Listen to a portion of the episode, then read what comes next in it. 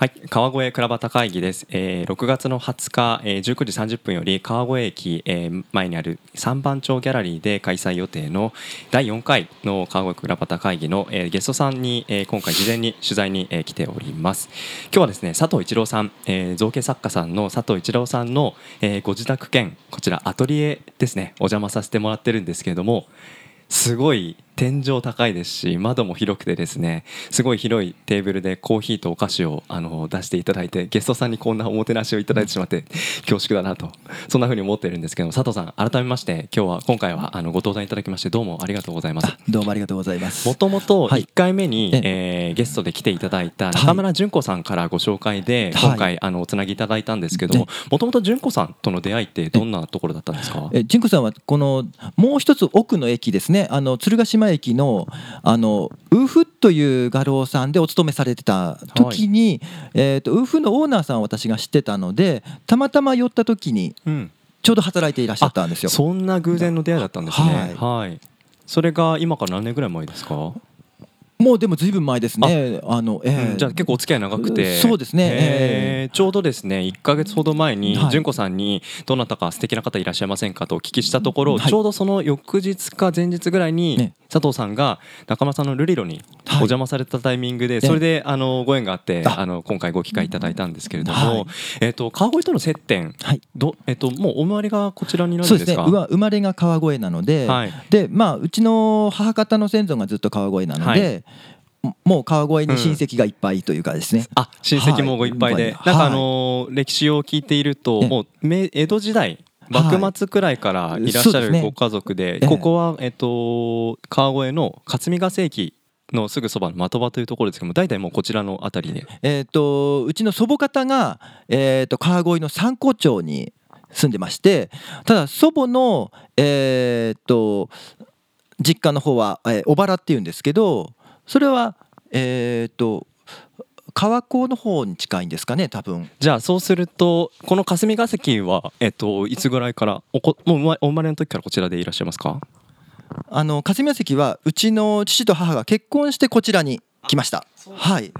あの聞くところによるとお父さんお母さんもアート系のお仕事をされていたということですけどもその影響もやっぱり終わりの中で今のお仕事を疲れてるそんな感じなんでしょうか？まあ、あの全く影響がないとは思わないんですけどただあの作家になったっていうのは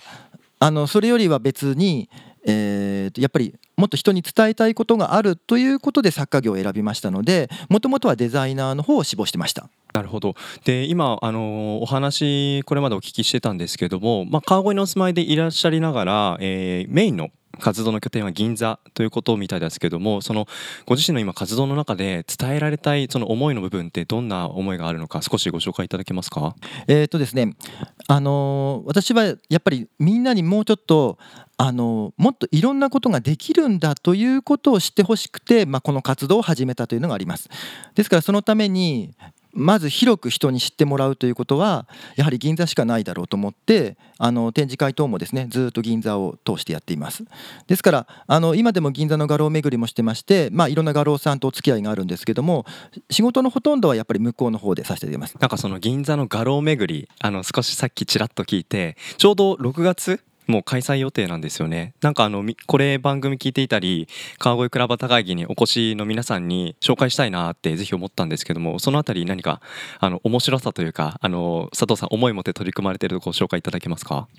えっとですね、あの画廊さんというものについてよく知ってる方っていうのは、まあ、作家さんでもすごく少ないので美術をやってる方でも画廊についての仕事を知ってる方ってのはほとんどいないです。それであのまず画廊とはどういう仕事をしているとこなのかどういう種類があるのかという、まあ、美術自体ですねどういう仕事があるのかというのをまず知ってもらおうと思いましてあのその中に画廊巡りというのを入れています。まあ、大体あの今度は6月の23日ですね土曜日になるんですけども、えー、11時から有楽町駅集合して、まあ、ランチを食べてお互いを紹介し合ってから画廊さんをまあ78軒回っていくと。でその時にいろんな画廊さんのオーナーとか、えー、作家さんにそれぞれ話を聞いていくというふうな形であの開催させていただいて。今その活動ってもう結構何回も回数繰り返しやられていらっしゃるんでしたっけ？そうですね、えーとまあ、8回ぐらいしてると思うんですけどもともとは、えー、2011年の時に、えーと震災の時ですね。あの震災のあの支援イベントとしてしたのが最初です。参加の皆さん初めての方も中にはいらっしゃるのかなと思うんですけどどんな感想で帰っていかれるのかちょっと気になったんですがいかがですか？あの皆さんあの初めてのやっぱりそういう勉強らしくて結構あの勉強になりましたという話であの帰っていかれる方が多いですね。あのやっぱり日本っていうのはもともとですね一番最初は工業国ではなくてあの日本から輸出するものっていうのは工芸品美術品しかなかったのでそのやっぱり日本の工業の大元ですね。を成しているのは実は美術。なのでやはりそういう点で皆さんにその辺を知ってほしいということでやっております。ありがとうございます。僕もさっき画廊に種類があるとかって話で画廊は画廊だろうとかって思ってたんですけど多分そんな人が行くとこんな世界があったんだっていう広がりがあるそんな回なのかなと思って楽しみで僕も機会あればちょっとお邪魔したいなと思ったんですけれども今回川越クラブタ会議という、まあ、場所でお話しいただけますというご相談をさせていただいたんですがどんなお話今回聞けるかなというところ最後にあのご紹介いただいてこのラジオ終わりにしようかなと思うんですけどもお願いできますか？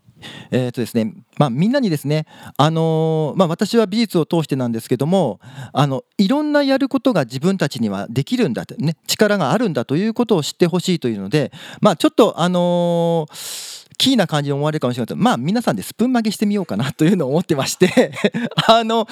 えー、こんなことがこんな風にできるのっていう体験をしてもらうのも一つかなとちょっと思ってます。スプーン曲げについてですね今日ラジオの前にお話しいただいたんですけどスプーン曲げをする力とアスリートの使ってる力は近いんじゃないかっていうようなそんなお話の幅の広さをですねスプーン曲げを通じてできるなんかそんなクラバ高いこれまで新しいなと思うので僕もワクワクしてあの楽しみにしております。最後にあの告知さっきの画廊巡りもありますけれども、えー、展示会こちらも銀座ですかね、あのちょうど倉端会議、えー、開催している期間中にかぶるのかな。あのこちらも佐藤さんの作品があるようなのでこちらのご紹介を最後いただいて終わりにしようかなと思います。こちらご紹介いただけますか？はい。えーとですね銀座の、えーと、アートポイントという画廊さんですね、まあ、ここもかなり古いあの画廊さんなんですけども、えー、ちょっと移転をされまして、まあ、それのイベントとして、えー、6月18日から23日土曜日ですね。18日月曜日から23日土曜日までを、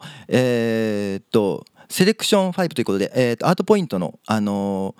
ー、が企画しているイベントをします。でそちらの方にあの今回私の方ご招待にしていただいたのであの出品をしております。なんだか楽しみなあの告知が2つも3つもそしてスプーン曲げのね話もあったのでぜひあの皆さん今回倉端会議来ていただいてあの進行を深められればなとそんな風に思っております。はい。では佐藤さんありがとうございました、えー、川越倉端会議4回目6月20日19時30分より3番町ギャラリーで開催です。皆様ご都合合わせの上、えー、いらっしゃっていただければ嬉しいです。では佐藤さん当日どうぞよろしくお願いいたします。あどうぞよろしくお願いします。ありがとうございました